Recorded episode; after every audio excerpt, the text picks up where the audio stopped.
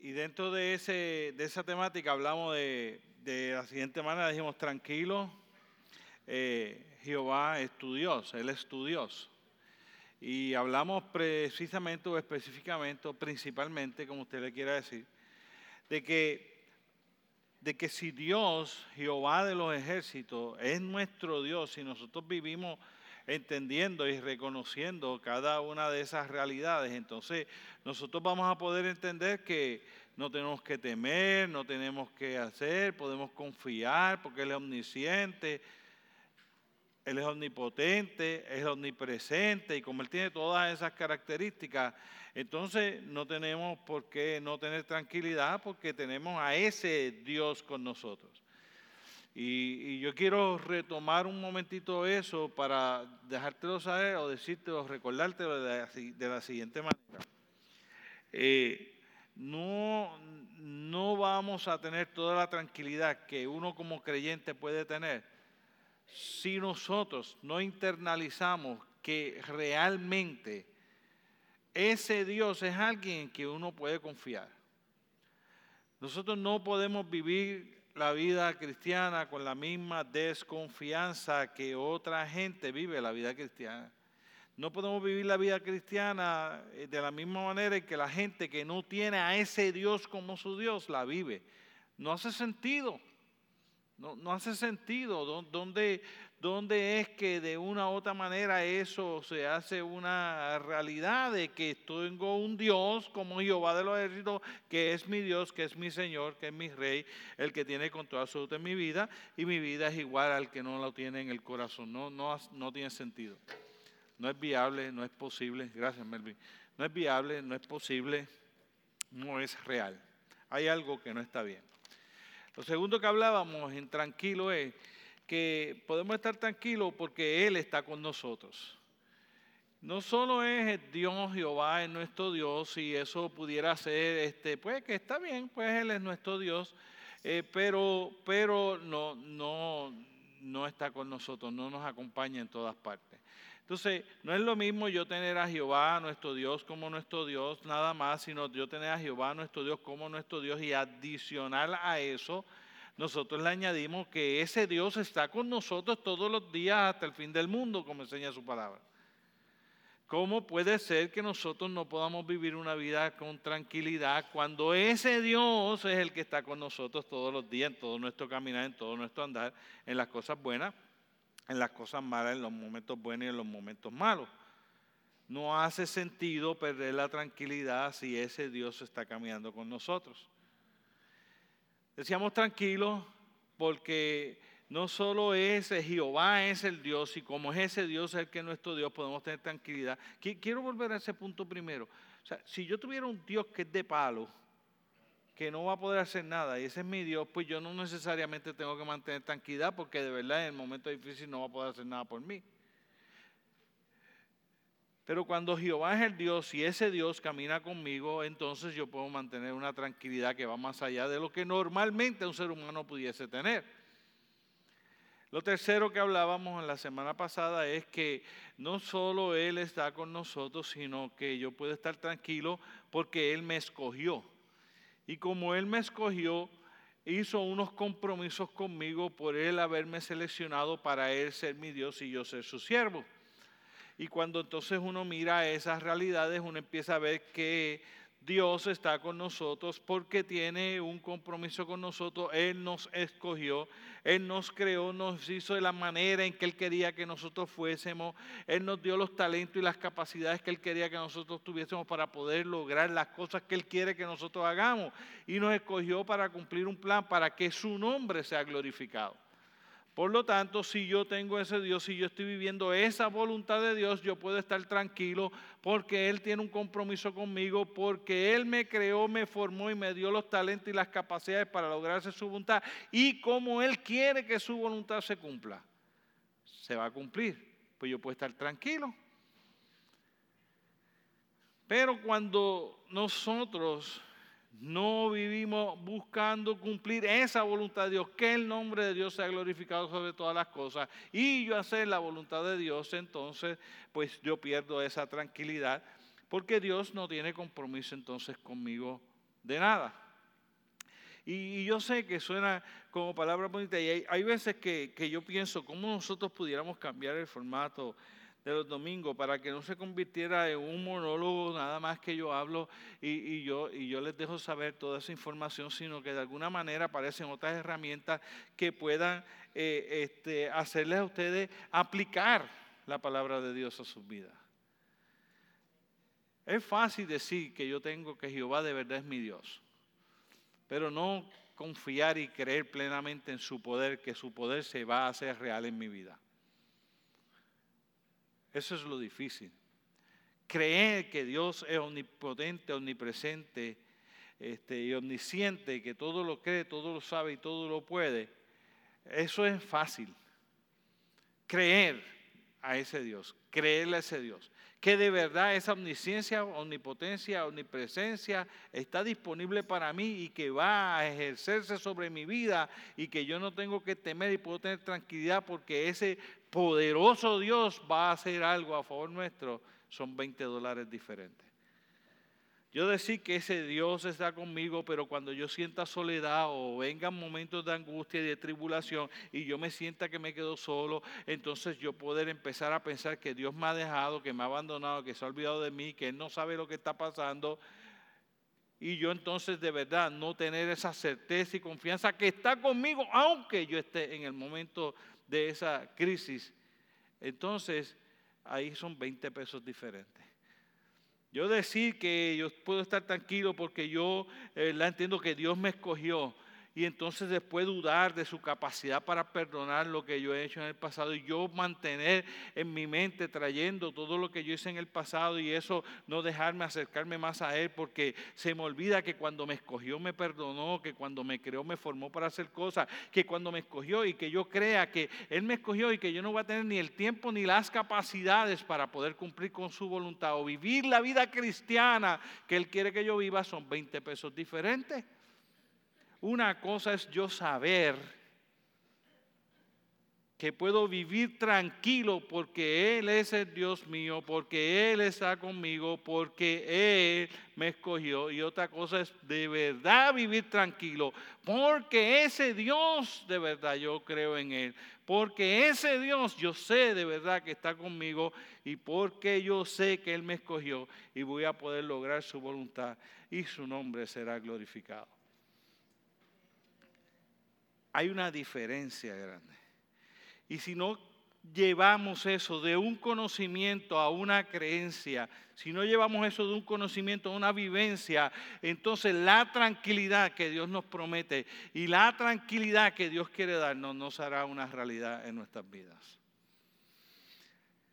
Pero yo soy de los que creo que la palabra del Señor nunca retorna atrás vacía y que el Señor nos ha venido hablando y nos ha venido enseñando que nosotros tenemos que estar en la calle y en momentos como los que vive nuestro país, nosotros no tener la desesperación que los demás tienen, porque yo estoy tranquilo, Jehová es mi Dios, está conmigo, Él me escogió y yo puedo tener paz. Si eso se hace realidad en mi vida, el mensaje de hoy se convierte en una fiesta Hoy hablamos del último de estar tranquilo. Y no solo es Jehová es tu Dios, tranquilo. Jehová está contigo, tranquilo.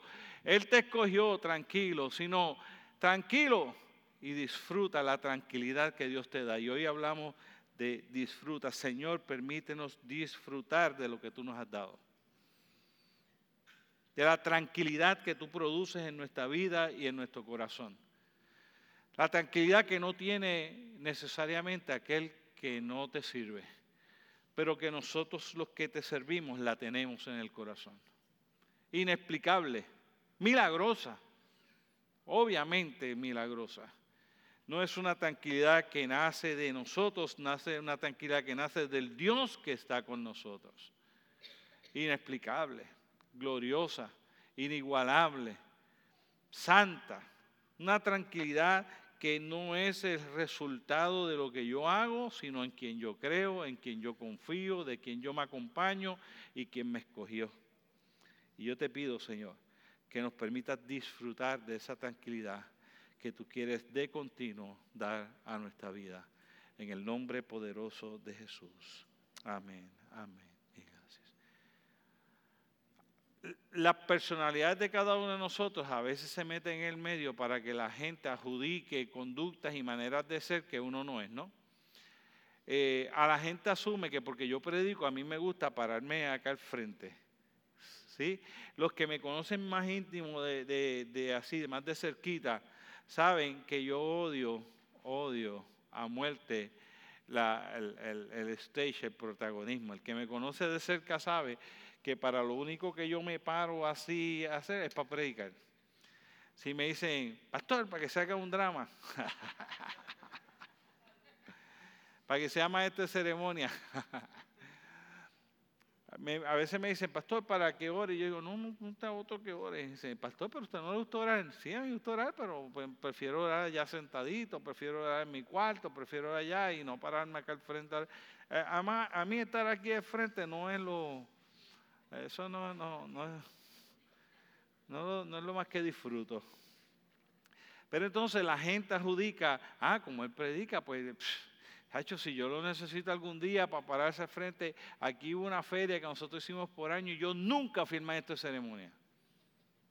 Nunca. Y mire que lo trataron. No, güey. Eso no, va, eso no va a pasar, no va a pasar. A mí, si me dan algún premio, un reconocimiento, esté así.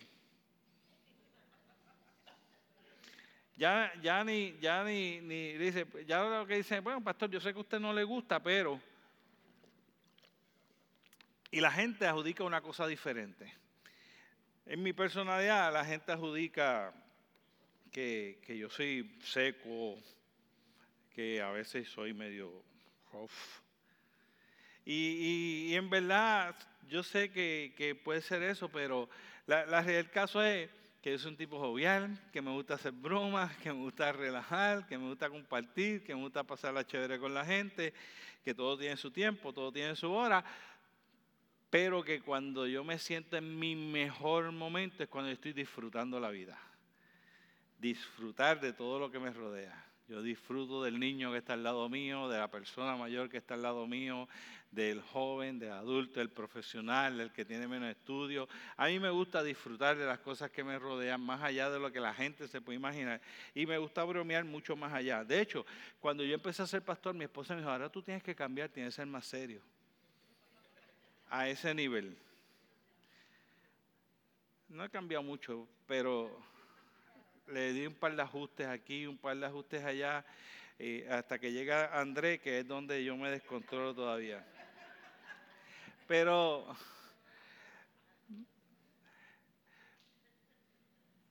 pero lo que uno proyecta no necesariamente tiene que ser lo que está sucediendo en tu corazón, pero lo más importante va a ser lo que está sucediendo en tu corazón. Y la pregunta es si lo que tu exterior refleja es tristeza o angustia o es alegría y disfrute.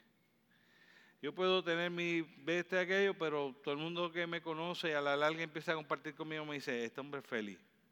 Y yo soy feliz, hermano. Yo quisiera decirle que yo no soy feliz, pero le mentiría. Yo quisiera decirle que yo no he vivido crisis grandes y situaciones difíciles en la vida, las he, vivido, pero soy feliz.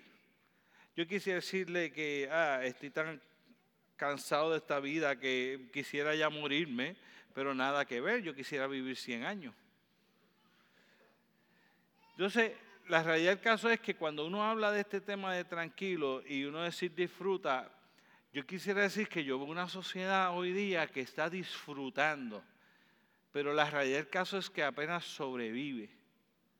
Usted escucha las conversaciones y las conversaciones están llenas de negativismo. Siempre resalta lo mal que me va, lo malo que tengo. ¿Cómo usted está? Pues ahí. Pues ahí, luchando. Usted sabe cómo la vida está difícil entonces usted mira la vida, usted habla con la gente y dice, ¿cómo te, cómo te van a trabajar, hermano? Tengo un jefe, el compañero de trabajo, ah, yo estoy cansado de estar haciendo eso mismo toda la vida.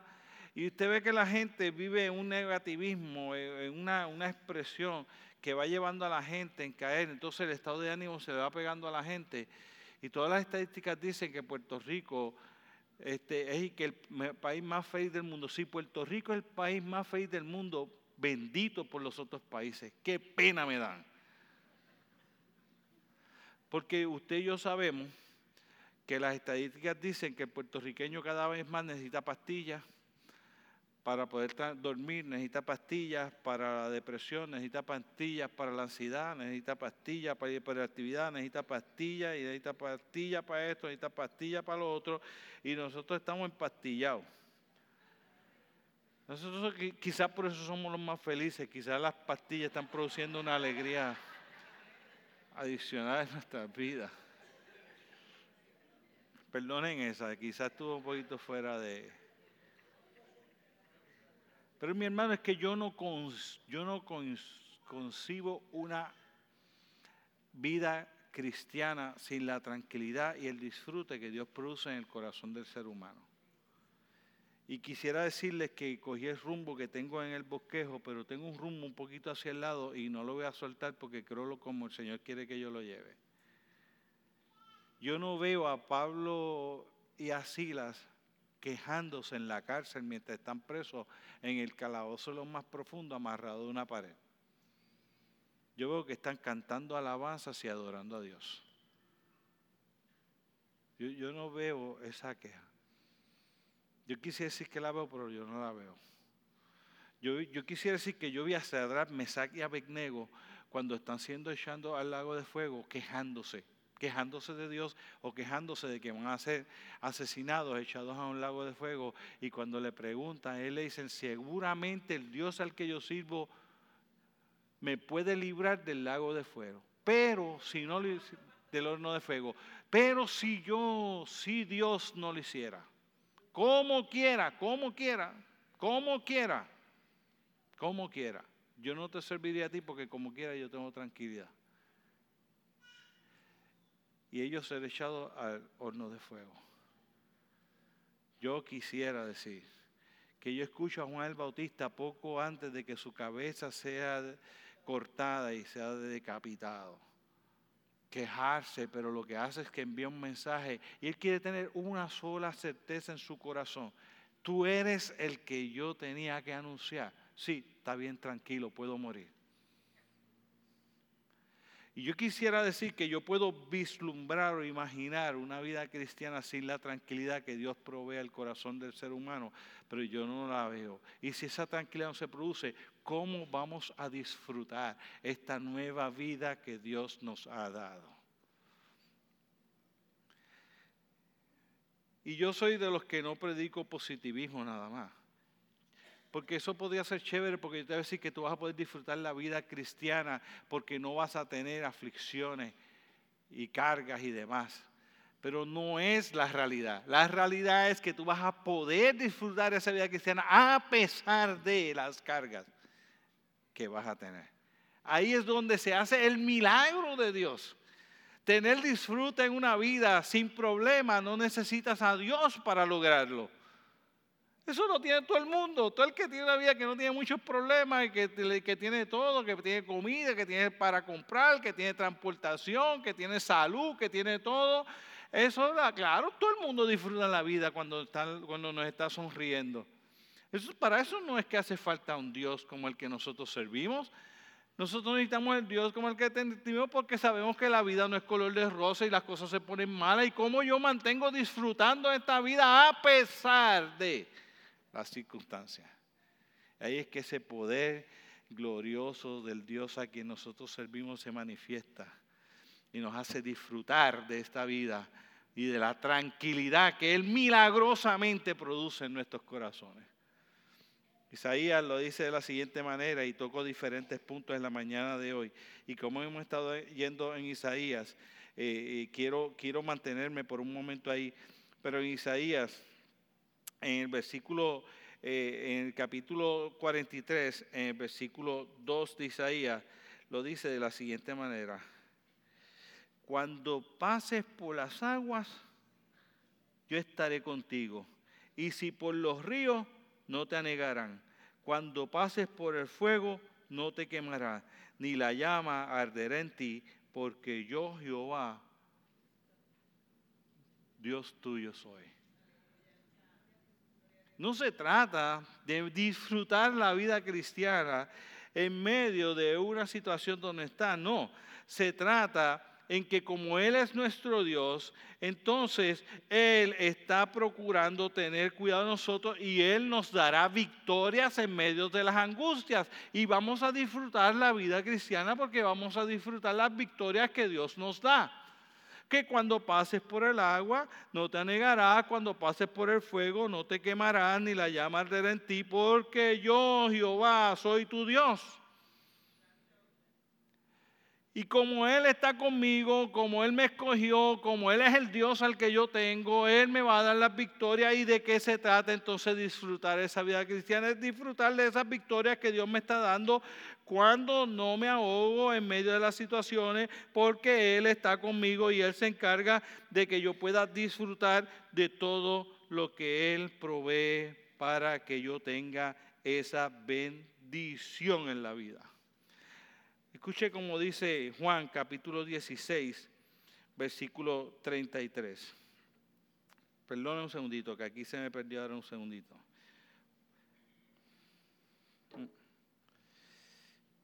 Dice de la siguiente manera, lo, lo, para, lo, voy a, lo tengo aquí y lo parafraseo ahora. Dice, yo he venido para que tengan paz en este mundo para que tenga tranquilidad y, les dice después, dice de esta manera, lo dice, dice, en el mundo tú tendréis aflicción, pero tranquilos, yo he vencido al mundo. Y, y, cuando tú lo miras, dice, él dice, yo escribo para qué, empieza diciéndolo, para que tengan paz entonces ese versículo 33, 33 del versículo 16 de Juan dice, yo he venido para que ustedes tengan paz. Y entonces esa paz que yo les voy a dar es una paz que ustedes no pueden comprender porque es esa paz que va a venir, aunque en el mundo tendréis aflicción, pero yo soy el que vencía el mundo, pues ustedes pueden tener la tranquilidad y disfrutar de la vida. Y si eso no se hace realidad en nosotros, cuando pasemos por las aguas, sí nos vamos a ahogar. Cuando caminemos por sitios que están encendidos de problemas, sí nos vamos a quemar. Y la llama sí arderá en nosotros. Y Él no se manifestará como nuestro Salvador. Y nosotros acabaremos angustiados, atribulados, deprimidos, destruidos, vencidos, desanimados, frustrados pero no disfrutando de lo que Dios nos da, aún en medio de la angustia, como como dijimos Pablo en la cárcel, como dijimos Judas a punto de ser decapitado. He aquí, dice, dice, la, más, espectacular es Isaías, porque, eh, perdón, es, Esteban, porque Esteban eh, va a ser apedreado y está a punto de ser apedreado y para él puede evitar ser apedreado. Pero al contrario, lo que él declara con su boca, sabiendo que va a ser apedreado, es lo que le causa que lo apedreen, porque él dice, he aquí veo los cielos abiertos y al Hijo del Hombre sentado a la diestra del Padre. Y está diciendo, yo veo a mi Dios. Y le cayeron a pedra y lo mataron.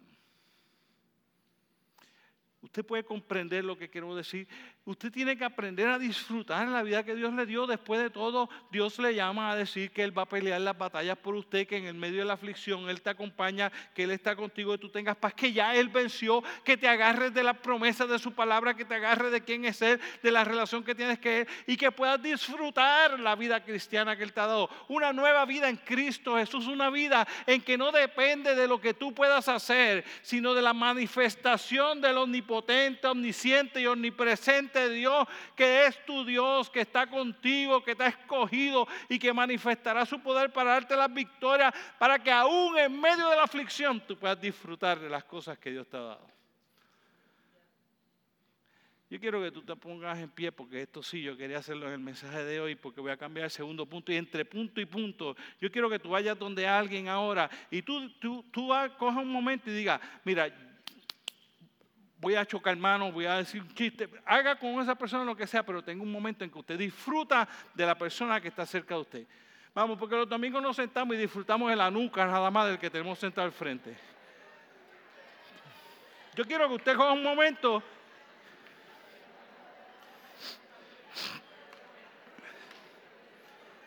Yo no quiero que usted le pregunte cómo te va.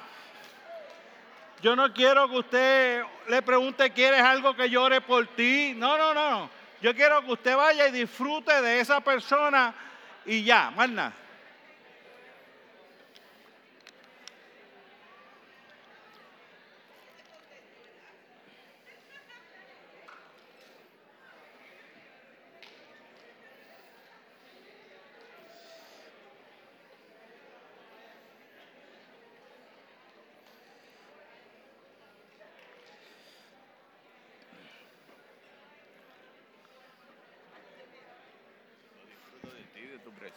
De tu amor, de tu cariño. Yo también.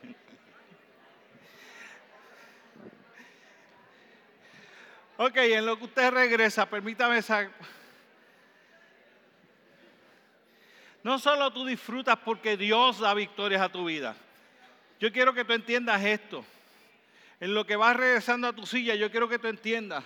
Tú acabas de compartir con alguien, abrazar a alguien, darle la mano a alguien, darle el beso a alguien. Yo te aseguro yo te aseguro a ti que entre esa gente que se abrazaron y se besaron, hay un montón de gente que están viviendo dificultades que están aquí hoy. Hay un montón de gente que está viviendo aflicciones. Hay un montón de situaciones que están ocupando tu mente y tu corazón. Y por un momento dado, Tú dejaste a un lado, fuiste, disfrutaste y compartiste en medio de la aflicción y la angustia, porque tú estás en la casa de Dios, con esta familia de Dios que te puede amar, que te puede cuidar, que es parte de lo que Dios ha hecho, porque Él es tu Dios, porque Él es tu Señor, porque Él está contigo.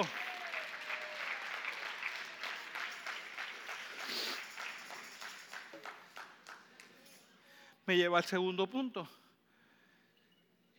No solo disfrutas por las victorias que Él te va a estar dando, sino tú disfrutas porque eres parte de una familia. Cuando tú miras la palabra del Señor y miras el versículo 3 de, ahí, lugar después, de ahí el 3 dice así, porque Jehová, yo Jehová, Dios tuyo, el Santo de Israel, soy tu Salvador, a Egipto he dado a tu rescate, utopía para sobre ti, porque a mis ojos fuiste de gran estima, fuiste honorable y yo te amé y daré pues hombres por ti y naciones por tu vida. Y de momento el Señor me dice, tú has sido escogido para ser parte de la familia de Dios. Y como eres parte de la familia de Dios, esto es lo que trae tranquilidad a tu vida. Aunque mi padre y mi madre me dejaran, dice la palabra de Dios con todo y eso, Jehová mi Dios, el que está conmigo y me escogió, Jehová mi Dios no me abandonará. La gente habla de, que, de que mi papá no está presente. Lo lamento, qué pena. El mío siempre estuvo presente en mi casa. Yo no viví eso. Eso no evitó mi vida llena de problemas. Eso no evitó mi rebeldía. Eso no evitó mi insatisfacción. Eso no evitó mi autoestima baja. Es que mi papá estuviera allí no me evitó que nosotros pasáramos necesidades porque hubo una crisis económica que nosotros vivimos donde había veces que abríamos y mi papá resolvía el problema arrodillados a orar porque no había que darnos de comer. Y estaba presente. Y muy bueno. Excelente, lo amo con todo mi corazón. Tremendo padre que tuve. Y quizás el tuyo no ha estado presente y tú has vivido unas situaciones que quizás no son las más, más amorosas y todo eso. Todo eso está bien. Pero tu vida no es la misma si viniste a Jesucristo. Eso acabó el día en que tú entregaste tu corazón a Jesucristo. Si estuvo o no estuvo. Porque señala la palabra del Señor que tú vienes a ser hijo de Dios. Tienes un nuevo Padre que aunque los demás, el padre terrenal o la madre terrenal te abandone, Él no te abandona, Él está contigo. Y de momento tú formas parte de una familia extendida, de una familia adicional, la familia de Dios, donde tú tienes a ese Dios que está contigo, que no quiere estar contigo con un pana nada más, que, ese Dios no te escogió a ti nada más que para ser salvo. Ese Dios te escogió contigo para que tú seas su hijo y él ser tu papá.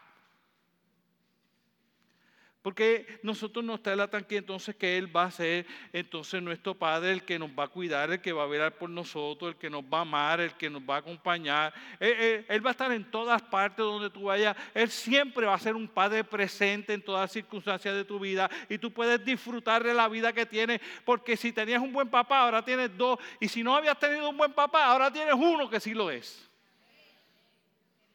y te da tranquilidad y te da deseos de celebrar la vida porque aquello que no tenía ahora lo tengo y ahora aquello que tenía lo tengo doble. Como quiera tengo que celebrar, como quiera tengo que tener regocijo y alegría, a menos que ese Padre no se esté manifestando en tu vida como Padre, porque tú no le estés dando espacio para que Él lo pueda hacer. Y dice más, y ese Padre te dice, y no he visto justo desamparado ni su simiente que mendigue pan. Y de momento te dice, no importa cómo tú formas parte de esta familia de Dios, tú estás garantizado que tú y los hijos tuyos van a tener que comer. Con trabajo, sin trabajo, con crisis económica, sin crisis económica, independientemente del color del partido que esté apoderándose de las cosas, perdón, gobernando independientemente de los líderes que estén en el país. Si hay junta de gobierno, no hay junta de gobierno. Si hay junta anciana, no hay junta anciana en la iglesia. Si, y la junta fiscal se me quedó. Si hay o no hay este ministerio o no ministerio en tu vida. Si está con un trabajo eh, que de mucho glamour o poco glamour. No importa las circunstancias que te rodeen en el país, no importa las circunstancias que te rodeen en la iglesia, no importa las circunstancias que rodeen tu familia tu papá está contigo y está teniendo cuidado de ti. Cada vez que tuve un plato de comida sobre tu casa, ahora que tú eres hijo de Dios, tú sabes por qué ese plato llegó. No fue porque tú lo pusiste. Ese problema que tiene el creyente, que sigue mirando la vida como la mira el que no es creyente. El no creyente ve que es el resultado de ese plato de comida de mi esfuerzo, de mi sudor. ¿Cierto o falso? Buste, porque si tú no tuvieras salud para trabajar, no hubieses podido ese plato de comida allí. Es el resultado de la obra del Padre que te ama, que te dio la salud y te proveyó el trabajo y te hizo hallar en gracia delante de la gente, si es que tienes negocio, para que la gente te escogiera a ti y no escogiera a otro. Para que tu casa no faltase el pan. Es el resultado de tu papá teniendo cuidado de ti. Y si tú lo empiezas a ver en cada área de tu vida, cómo ese papá de esta familia que nosotros estamos está teniendo cuidado de ti, está proveyendo a tu casa, todos los días tú tienes una razón para disfrutar la relación que tú tienes con Dios. Si empiezas a ver como que tú estás haciendo el, el cheche de la película, se te olvida que la palabra del Señor dice, esta noche vienen a buscar tu alma y lo que has alcanzado, ¿de qué te servirá? ¿De quién será? Cuando tú ves que todo lo que tú has alcanzado no es otra cosa que el fruto de tu papá proveedor dándote de acuerdo a lo que tú tienes capacidad para hacer y de acuerdo a los talentos que Él te dio cuando te escogió, entonces tú vives disfrutando la vida que Él te dio. Nosotros tenemos que empezar a vivir la vida cristiana como es de verdad. Nosotros tenemos un Padre que es el que está teniendo cuidado de nosotros. ¿Sabe? Yo, oro mucho y oraba mucho cuando teníamos la ofrenda para que si usted, cuando yo era parte de recoger la ofrenda, para que si había alguien que no tenía empleo, que Dios le proveyera. Y llegó un momento que a mí me sorprendía la poca cantidad de gente que en un país con un alto desempleo, la, la, media de nosotros, el promedio de nosotros de gente desempleada era mucho menor que el promedio que era el estándar en el país. Y quizás yo pequé en ese momento de no dejarle saber cuánto cuidado Dios estaba teniendo de ti, no por tu ser de oasis, sino por tu ser su hijo. Y cuando nosotros olvidamos eso, no disfrutamos lo que Dios tiene. Tan pronto, si yo creo que lo que tengo allí es lo que me está trayendo el sustento en casa, cuando yo pierda ese empleo, cuando yo pierda ese cliente, cuando yo pierda esa idea, se me va el disfrute de la vida y empiezo a tener la misma aflicción porque yo estaba pensando que eso era lo que me estaba proveyendo en mi hogar. Y si yo soy creyente, eso no es lo que me está proveyendo. Ese es el instrumento y la herramienta que el Dios Padre que me ama está usando para proveerme. Y el día en que ese no esté, de alguna otra manera, Él me seguirá proveyendo. Y eso me da tranquilidad eso me da disfrute, porque mi esperanza no está puesta en lo que tengo, sino a quién tengo como papá. Y en mi papá celestial. Yo les tengo que decir una historia mía corta y mi vida no ha terminado. No sé si de aquí en adelante eso sucederá, pero yo no sé que ella está el desempleado en toda mi vida. Y yo sé que esa no es la situación de todos ustedes, aunque hay otros que sí. Yo me gradué en junio de la universidad a fines de junio empecé con mi primer trabajo y renuncié, no, en julio empecé con mi primer trabajo y renuncié en agosto porque tenía el segundo. De ahí estuve cuatro años, de ahí cambié al tercer trabajo y en el tercer trabajo estuve por los próximos 8, 10 años y a los 10 años salí de ese trabajo para empezar a pastorear aquí y desde entonces he estado pastoreando aquí. Yo no sé qué es eso. Y yo sé que quizás a usted no le ha ido igual que a mí. Pero yo quiero decirles que yo sé una cosa, que Dios ha tenido cuidado de mí. ¿Sabe quién nunca ha experimentado desempleo a menos que fuera por decisión propia? Jessica, mi esposa. Nunca ha estado desempleada. Desde que ella, desde que nosotros decidimos tomar la decisión como matrimonio, que ella estaba, ya los niños estaban en la escuela y que ella podía ir a trabajar, mi esposa consiguió trabajo y desde que consiguió trabajo y nunca más ha estado desempleada.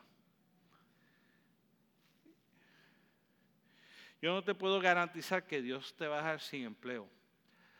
O te puedo garantizar que Dios te va a dar un empleo. Ninguna de las dos te las puedo garantizar. Lo que sí yo puedo garantizar es que Dios va a tener cuidado de ti. Tú eres parte de su familia, tú eres su hijo y tú tienes que disfrutar la tranquilidad que Dios trae a tu vida. Eso no fue el caso de mi papá y no fue el caso de mi mamá. Mi mamá y mi papá vivieron las situaciones, vivieron desempleo, vivieron crisis, nosotros nos criamos en esa situación. La manera en que Dios me ha provisto a mí, la manera en que Dios le proveyó a mis papás, no ha sido de la misma manera, pero sea así, o sea cuando hubo la escasez, yo he visto a Dios proveyendo de dos maneras, o permitiéndome el trabajo, o sin que en mi caso hubiese trabajo, teniendo dinero para comprar cosas, sin tener dinero para comprar cosas en mi vida, y yo he visto cómo Dios ha sido el proveedor, ¿Cómo le suplí a mis papás con las, cenas vacías y alguien trayendo compras sin ellos saber quiénes eran? O hasta cuando Dios me ha provisto empleos a mí y a mi esposa para nosotros poder estar comprando lo que necesitamos. Dios es un Dios bueno. Y si tú eres siervo de Dios, no le adjudiques a tus esfuerzos o a tu trabajo lo que está proveyendo a tu casa porque te estás engañando. Tú tienes eso solo porque la gracia y misericordia del Padre que te ama te provee. Y el día que no lo tengas, puedes estar tranquilito y feliz, seguir disfrutando, porque si te había dado eso para proveerte, algo hará adicional para seguir proveyendo lo que tú necesitas. Versículo 4 de Isaías dice, porque mis ojos en mis ojos fuiste de gran estima, fuiste honorable y yo te amé. Daré pues hombres por ti y naciones por tu vida. A mí me fascina esa frase. Lo tercero es, disfruta la vida porque Él te acepta tal y como tú eres, no importa qué tú has hecho o cómo te comportas en ocasiones, Él como quiera te acepta.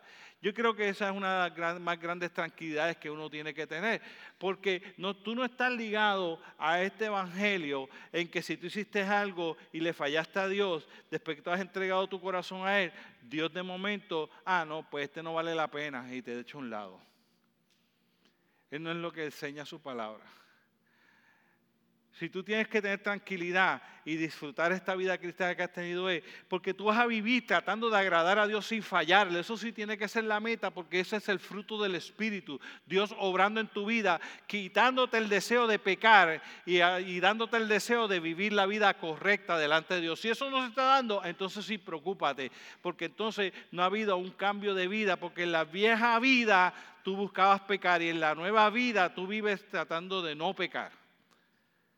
Esa es la diferencia entre la vieja y la nueva. En la vieja te encantaba pecar, te motivaba a pecar, no te importaba pecar, te sentías bien pecando. En la nueva te sientes mal pecar, tratas de no pecar, aborreces el pecado, te molesta, te apesta y te quebranta y te humilla cuando le fallas a Dios porque no, no lo soportas. Recuerda, el Espíritu que Dios que está en ti dice que Él ama al pecador, pero aborrece el pecado. Por lo tanto, en esta nueva vida que tú tienes en Cristo Jesús, pecar te debe causar un disgusto que te causa casi náuseas cuando, cada vez que tú le fallas a Dios.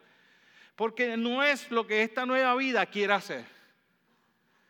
Pero esto es lo hermoso de por lo que tú puedes estar tranquilo y disfrutar la vida cristiana y no vivir una vida cristiana que estás lamentándote y con unos miedos, unas inseguridades y tratando tú de hacer las cosas por tu propia fuerza y, sintiéndote que ya eres, no sirves como cristiano y de momento toda la gente abochornado no se te debe volver a la iglesia, no te debe hacer por lo que hiciste. No, no te apures lo que hiciste. Él te sigue aceptando, Él te ha dispuesto a dar naciones por tu vida, naciones por tu vida. Él te acepta quien tú eres, te ama, te amará, te perdona y te perdonará. Él no va a hacer eso contigo, Él no te va a echar a un lado por el mero hecho de que tú le hayas fallado en un momento dado, porque qué sé yo qué hice. Bueno, seguro, ¿eso quiere decir que lo hiciste bien? No. ¿Eso quiere decir que lo hiciste mal? Sí. ¿Eso quiere decir que no tienes perdón? No. Eso quiere decir que Dios te ama como quiera y te perdonaría de nuevo cuantas veces sea necesaria para mantener esa relación contigo. Sí. Eso me hace disfrutar la vida cristiana. Yo, yo le he dicho a la gente últimamente, el Señor está poniendo en, mi vida de ver, a Dios obrando en las cosas, de, cuando las cosas eh, son la, la, la negativa y cuando Dios se manifiesta en esa negativa, entonces que yo empiezo a amarlo más. Eh, yo, digo, si yo tengo un Dios con la capacidad de perdonar a otros, que es la misma que yo tengo, ¿para qué lo quiero? Pero si tengo un Dios con una capacidad de perdonar mayor a la que yo tengo, wow, ese Dios me impresiona. Si, si yo ya tengo un Dios que tiene la misma capacidad para amar que yo tengo y solo ama a las personas que yo amo, pues eso qué? Pero cuando ama al pedófilo, ¿Eh? Que a mí se me hace difícil amar a uno y a usted quizás se hace difícil también. O ama a aquel que violó, o ama al asesino y da su vida por él en la cruz del Calvario. Ese Dios me enamora porque si ese Dios ha estado dispuesto a hacer eso, cuando yo caiga me va a amar y me va a perdonar también. Eso me hace amarlo a Él, me hace disfrutar más la vida cristiana, que yo sé que tengo que tratar de vivir esta vida que le agrade a Él de la mejor manera, pero que si fallar en algún momento, Él me ama tanto que está dispuesto a dar naciones por mi vida. ¿Cómo yo no puedo disfrutar de ese tipo de vida? Con una relación con ese tipo de Dios que está a mi lado acompañándome, que me hace parte de su familia, que me acepta de esa manera, que me da las victorias que me va a dar y que cuando yo tenga derrotas, como quiera, me va a amar. Y yo creo que nosotros olvidamos eso y no podemos disfrutar la vida cristiana. La vida cristiana es para disfrutársela hasta el hueso. Es que es para disfrutarla hasta el hueso, hermano. Si usted no está pudiendo disfrutar esta vida y usted entregó su corazón a Jesucristo con honestidad, hermano, hoy va a ser un día en que usted tiene que tomar una decisión seria de permitir que Dios de verdad sea el Señor de su vida, de verdad sea el Señor de su vida. No hay manera que usted no vaya a disfrutar la vida. Si Dios, el Espíritu Santo de Dios, está haciendo una obra poderosa dentro de usted. No hay manera que no lo vaya a disfrutar. Sí van a haber aflicciones, sí van a haber aflicciones. Sí van a haber dolor de cabeza, sí van a haber... Ah, que te vas a enfermar, sí, te vas a enfermar. Si hubiese estado aquí unos años atrás, saben que yo tuve una situación del corazón. Estoy aquí diciéndole que disfruten la vida cristiana, estoy aquí lamentando, Señor, que, ¿por qué a mí? Porque que sí, le dio la gana en último caso. Eso quita que yo tenga la alegría de la vida que me ha regalado, de la relación que tengo con Él, de lo mucho que yo lo amo, de lo mucho que Él me ama, de lo mucho que agrada eso, de lo mucho que me encanta poder compartir con la gente. Cuán glorioso y maravilloso es poder tener este tipo de vida cristiana que yo disfruto. Porque yo he visto que a pesar de esa situación me ha dado la victoria, a pesar de que yo le he fallado en ocasiones, me ha aceptado, a pesar de eso tengo a la familia de Dios de mi lado. ¿Cómo no voy a disfrutar si la familia no desapareció? ¿Cómo no voy a disfrutar si por las situaciones que me han ocurrido en la vida Él no ha dejado de aceptarme? ¿Cómo no voy a seguir disfrutando de esta vida que Él me ha dado con tranquilidad, la tranquilidad que Él me da, si Él me ha dado victoria tras victoria en medio de la angustia, de la aflicción y de la tribulación? Termino diciendo que esta, esta, esta vida que, el Señor nos regala. Eh. yo no sé, hoy yo, yo Edna, ¿dónde está? Yo la vi por ahí cuando ahorita me eché por aquí, la te vi, Edna. Y Edna, yo empecé aquí cejero, joven, no tan joven tampoco, era más viejo, me guillaba de más joven, pero era más viejo. Pero yo recuerdo que yo empecé con un bólido queriendo hacer y todo eso. Y el navarrero me dio un consejo en uno de esos días, yo no sé ni si ella recuerda, pero yo sí recuerdo, nunca se me ha olvidado el consejo. Y me dijo, pastor, usted va a hacer lo que pueda hacer. Y lo que no, no lo haga, porque usted no se le puede meter por dentro a la gente. Nunca se me olvidó, ¿verdad? Nunca se me ha olvidado. He seguido mi pastorado después de eso, quizás por 16 años después de eso, y nunca he olvidado el consejo que Edna Barrera me dio, que me dijo, usted no se puede meter por dentro de la gente. Edna, permíteme hacer un paréntesis hoy en tu consejo. Hoy yo me le quisiera meter por dentro a usted. Estoy hablando como que me le quiero meter por dentro. Yo le quiero, yo quisiera estar dentro de usted y que usted viera que aquí en lo dentro de mi corazón, todo lo que yo estoy diciendo es una realidad en mi vida. Yo quisiera que usted viera cómo mi corazón palpita más agresivamente cuando yo hablo de lo que es mi relación y mi vida con Dios y cuánto yo amo esta vida que Dios me ha dado. Yo quisiera poder estar dentro de usted y que usted sintiera lo que pasa dentro de mí cuando yo comparto este tema con ustedes en la mañana de hoy y que ustedes pudieran ver que esto no es una palabrería boba, sencilla que está allí, que esto es lo que Dios ha puesto en mi corazón compartir con ustedes, pero que es una vivencia en mi vida. Que yo lo he visto y que me disfruta esta vida que Él me ha dado hasta lo máximo. Y que viene angustia, viene tribulación y que lloro igual que otro ser humano y que me tengo que tirar de rodillas delante de mi Padre y decirle, Señor, pero ¿qué pasa?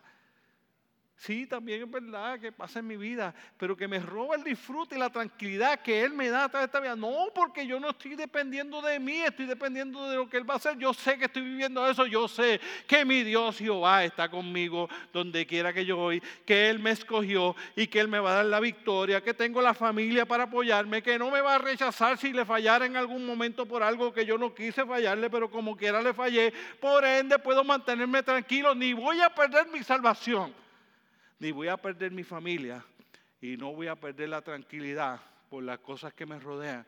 Mi Dios está conmigo. Y pueden venir cosas más difíciles que las que yo he tenido que experimentar en mi vida hasta este momento. Y me doblarán las rodillas. Me doblarán las rodillas. Pero yo le oro a Dios. Y les, les confieso que me salí del último punto. Pero les confieso con mi corazón. Vendrán situaciones yo podría aprender un hijo que el Señor no me permita ver la pérdida de un hijo.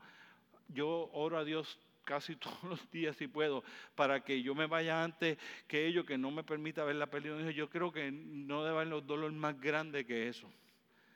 Yo lo sé. Yo podría pasar algo y perder mi matrimonio. Yo le oro al Señor para que eso no vaya a suceder, yo no, espero no perder mi matrimonio. Pero yo igualmente cuando oro por eso le digo, Señor, pero si esas cosas acontecieran, jamás permitas que yo claudique en mi fe y que se me robe la tranquilidad, porque tú eres mi confianza y tú eres mi sostén.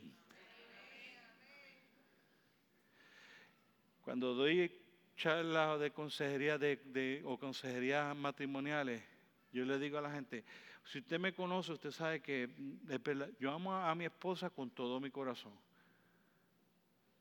La amo con todo mi corazón. Llevo 28 años casado con ella. 30 años llevamos juntos ya. Un montón de tiempo ya. Aquí hay otros que llevan más, los felicito. Hay otros que llevan menos, pónganse en los pantalones bien ajustados que todavía falta. Yo amo a mi esposa con todo mi corazón.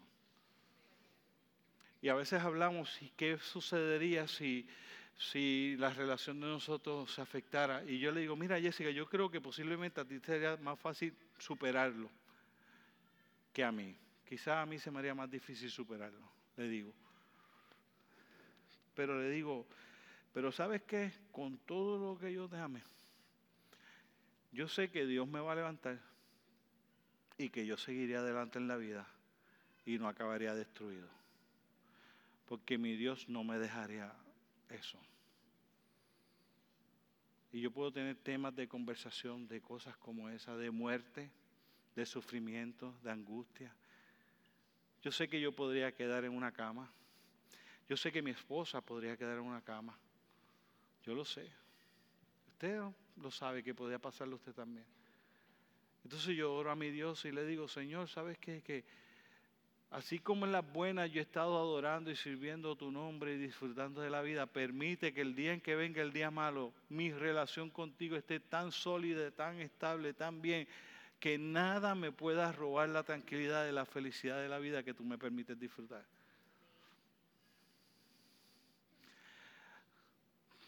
Termino diciéndolo de esta manera, como aparece en Juan capítulo 14, versículo del 1 al 3. Y Juan capítulo 14, del 1 al 3 es el último punto del mensaje y dice así, no se turbe vuestro corazón, creéis en Dios, creed también en mí.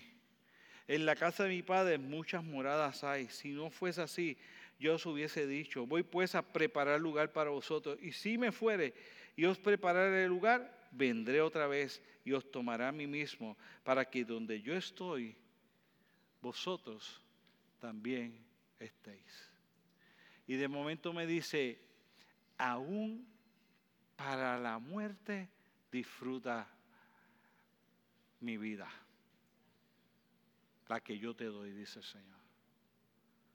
Yo quiero que tú entiendas esto. Disfrutar de la vida y mantener esa tranquilidad de la vida que Él me ha regalado es el resultado de la obra que Él va produciendo en nosotros. Que ya yo tengo la capacidad para aguantar todas las vicisitudes que tengan que venir. No, no la tengo. Yo quisiera decirte que sí. Yo quisiera decirte que yo de verdad voy a aguantar esas cosas. Yo no sé si voy a aguantar esas cosas. Yo sé que me estoy preparando para que nada me pueda robar la tranquilidad que el Señor pone en mi corazón. Que nada me lo pueda robar. Nada. Yo no sé si usted sabe o yo lo conté, pero cuando yo tuve la situación del corazón, yo llamé a Jessica. Eh, le hizo, yo digo, ¿por qué yo hice eso? Usted ha hecho cosas que usted dice, pues, ah, la que es un tonto. Porque yo estoy así, yo no puedo guiar, Víctor iba a estar en el parque, yo estoy viendo allí el parque, yo me pasa esta situación en el corazón, yo siento que me estoy muriendo en el parque de pelota y tomé la sabia decisión de llamar a mi esposa que no tiene carro, está a pie en casa, para decirle, Jessica, me estoy muriendo.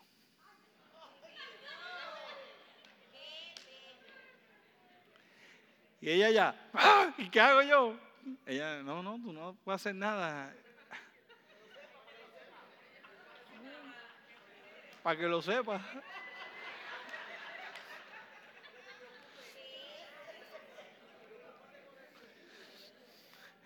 Si usted no ha vivido eso, no me juzgue. Si usted no ha vivido eso, no. Si usted no ha vivido eso, no me juzgue, porque yo no creo que nadie sabe cuando se está muriendo cómo es que va a reaccionar. Tiene que ser que usted ya se ha estado muriendo para poder saber cómo reaccionó. Pero si todavía no está muriéndose, literalmente hablando, me estaba muriendo, ¿no? Este, la, la, la, Pero no es sabio para mi esposa eso, no sigue sin haber sido sabio.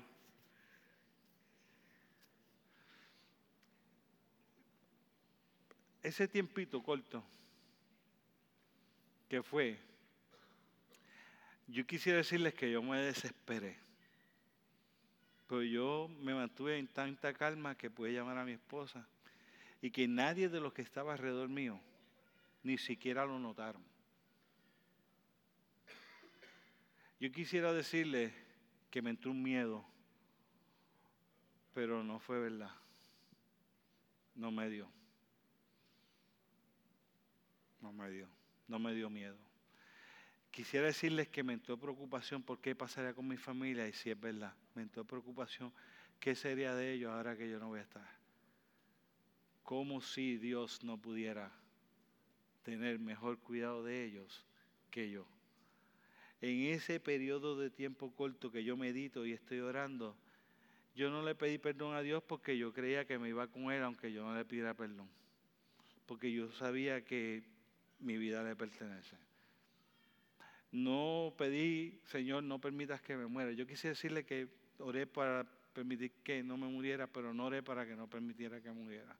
Pero sí oré y le dije, Señor, si voy a morir, ten cuidado de mi familia.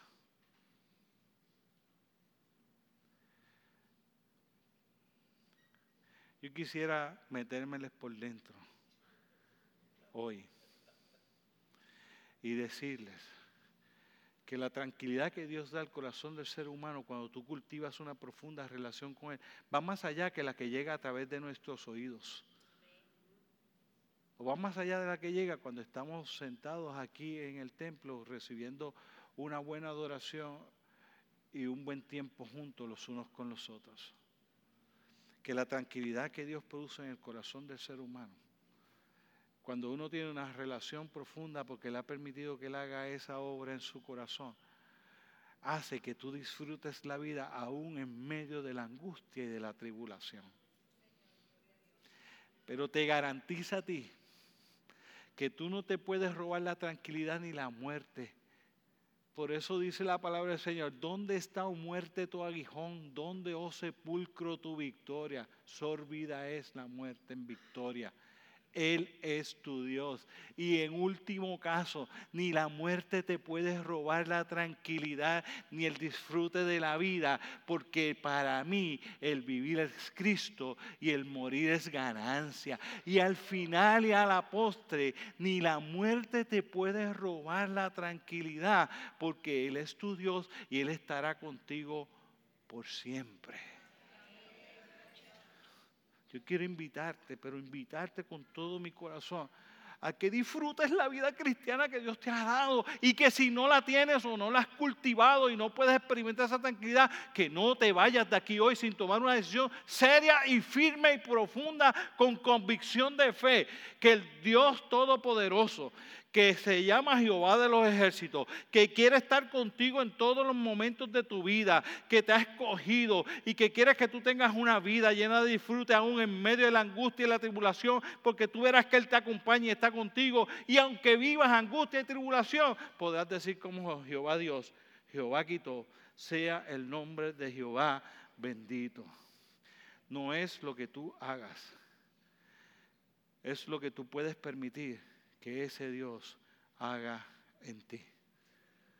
Y yo quiero que tú inclines tu cabeza, cierres tus ojos, evalúes. Y hoy sí, yo voy a pedir que tú tomes decisión. Hoy sí voy a pedir que solo, solo evaluación, como en estos días hemos hecho, y oración que tú puedas hacer. Yo quiero que tú tomes una decisión. Yo quiero que hoy, si Dios ha hablado tu vida y tú quieres disfrutar de esta vida cristiana que Dios te ha dado, de esta relación con Él, es que vale la pena, es que vale la pena, es que, es que causa tanta satisfacción y tú quieres sentir esa satisfacción. Y sabes que ha habido cosas que tú no lo has permitido y tú que estás evaluado durante estos diferentes mensajes y demás, quizás no estás permitiendo esa obra que Dios quiere hacer en tu vida, quizás no has estado tan cerca de Él, quizás nunca has tenido una relación con Él, quizás nunca has puesto tu vida en las manos de Él. Y yo te digo que cualquiera que sea la razón por la que tú evalúas y decides que te vas a poner en pie para que llore por ti, que ahí donde tú estás, si tú quieres que yo ore para que esa vida cristiana sea una vida que trae esa tranquilidad que hemos predicado y que esa tranquilidad trae ese disfrute que el Señor te dice que tú tengas, que ahí donde tú estás, tú te pongas en pie y yo voy a estar orando por todos aquellos que estén en pie, incluyendo por aquellos que pongan su vida en las manos del Señor por primera vez, aquellos que se reconcilian con el Señor, aquellos que simplemente dicen, Señor, que hay cosas que me han robado la tranquilidad de mi vida cristiana y no más hoy.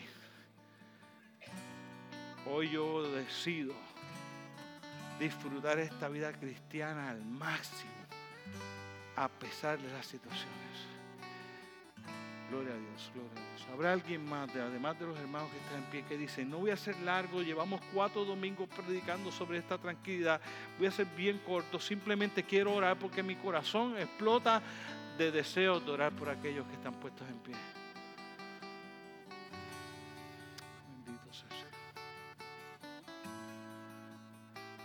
Empezar la oración pidiéndote que tú audiblemente digas esto, audiblemente digas esto. Señor, necesito tu obra en mi vida para tener la tranquilidad que tú regalas y disfrutar la nueva vida que me das. Padre, los pongo en tus manos. Te pido de una manera especial que tú bendigas a cada persona que está puesta en pie. Son muchos, Señor. Y yo te pido, Señor, que de una manera especial tú te muevas y manifiestes poderosamente en la vida de cada uno de ellos. No hemos predicado una vida sin problemas, hemos predicado una vida con Dios. Una vida con Dios es una vida que sobrepasa el problema. Una vida con Dios es una vida que sobrepasa la bendición. No es la bendición lo que me da la felicidad, es la relación con Dios lo que me da la felicidad. No es la aflicción la que me roba la felicidad. La aflicción hace que Dios se manifieste para la victoria de la paz que me da aún en medio de esa aflicción. Y yo te pido que eso se haga realidad en la vida de cada persona que está puesta en pie. Si hay cosas, Señor, que vienen si hay cosas que nos mueven, que nos empujan, que nos doblan las rodillas, que nos hacen caer, pero tú vuelves y nos levantas, Señor. Tú vuelves y nos levantas, como me has levantado a mí en ocasiones, como has levantado a mi familia, como has levantado a tanta gente que yo conozco, que tú lo has levantado, que hemos caído y que tú nos restauras y tú nos aceptas y tú nos amas, que tengamos esta familia hermosa, esa aceptación, que vivimos la victoria, que podemos, Señor, estar tranquilos aún en medio de poder perder esta vida terrenal porque alcanzaríamos la vida eterna. Te pido, Señor, que ese tipo de convicción, tu Espíritu Santo haga esa obra en la vida de cada persona que está en pie. Y que tu Espíritu Santo se manifieste de una manera poderosa, manifestando ese tipo de tranquilidad en el corazón de cada uno de ellos, Señor. Para que cuando venga el día malo, ellos puedan superarlo. Y aunque anden por las aguas, que no se ahoguen. Y aunque el fuego les castigue, que no los podrá quemar, porque tú estarás para cuidarles, para protegerles. Y saldrán de esa prueba y vendrán otras, pero tú estarás ahí con ellos. Y nunca les arrebatará la alegría de tenerte a ti como el Señor de sus vidas. Padre, llénales profundamente de tu Espíritu Santo. No hay nada que ellos humanamente puedan hacer para lograr eso, Señor. No se trata de lo que ellos puedan hacer, que ellos no estén en pie por lo que ellos van a estar tomando la determinación de hacer. No, Señor, que la determinación sea que ellos están en pie para que tú puedas hacer lo que tú siempre has querido hacer en sus vidas y manifestarse poderosamente en la vida de cada uno de ellos. Los ponemos en tus manos y les bendecimos en el nombre poderoso de Cristo Jesús, Señor nuestro. Amén, amén y gracias. Dios bendiga.